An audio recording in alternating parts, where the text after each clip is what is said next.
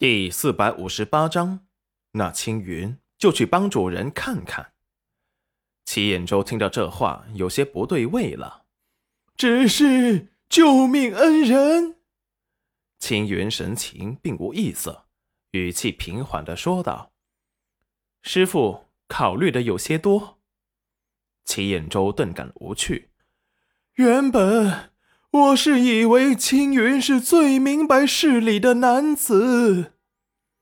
青云神色一僵，指骨缓缓的收紧。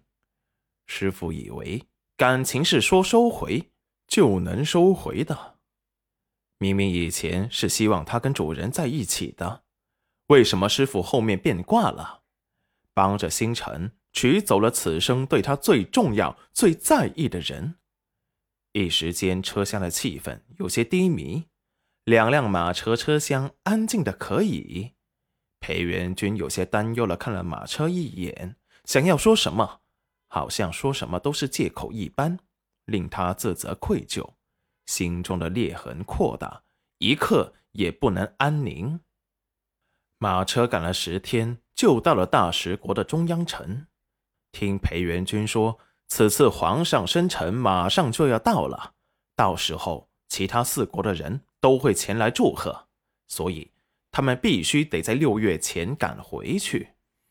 听石安说，好似皇上有意废掉太子，后宫的一个美人怀了身孕，刚好生产期是五月，皇上是打算只要生下儿子，就要收回太子手中的权力，渐渐的。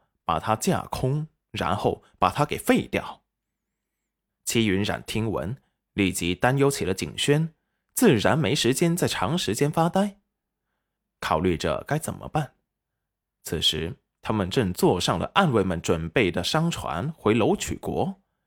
一上船，大家都松了口气，紧张的情绪稍微缓解。因为大石国这个地方很有古怪，在这里。竟然所有的灵力都像是隔绝了一般，根本就动用不了，所以齐彦周他们也多了几分凝重和警惕。等上了船，才心安了下来。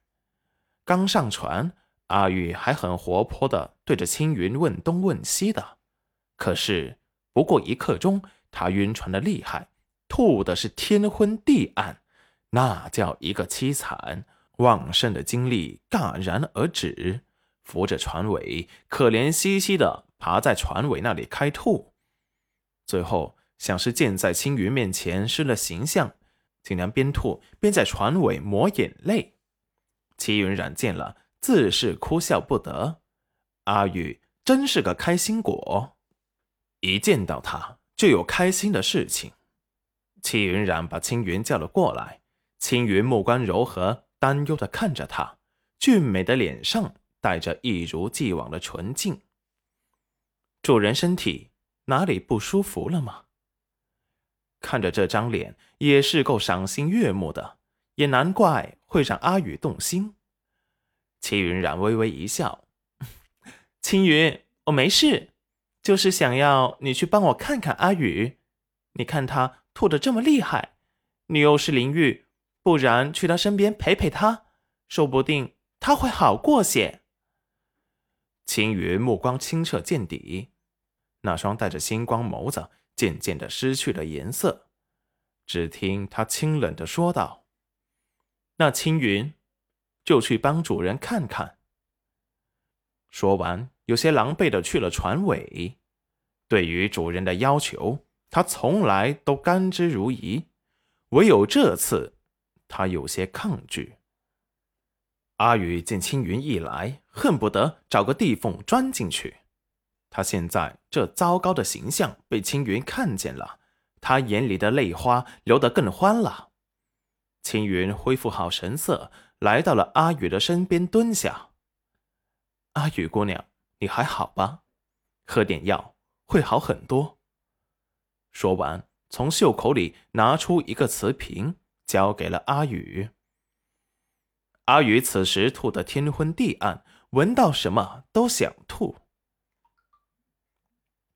可是，在青云面前，他硬是忍住了。他竟然担心他，眼底闪过一丝期待和笑意。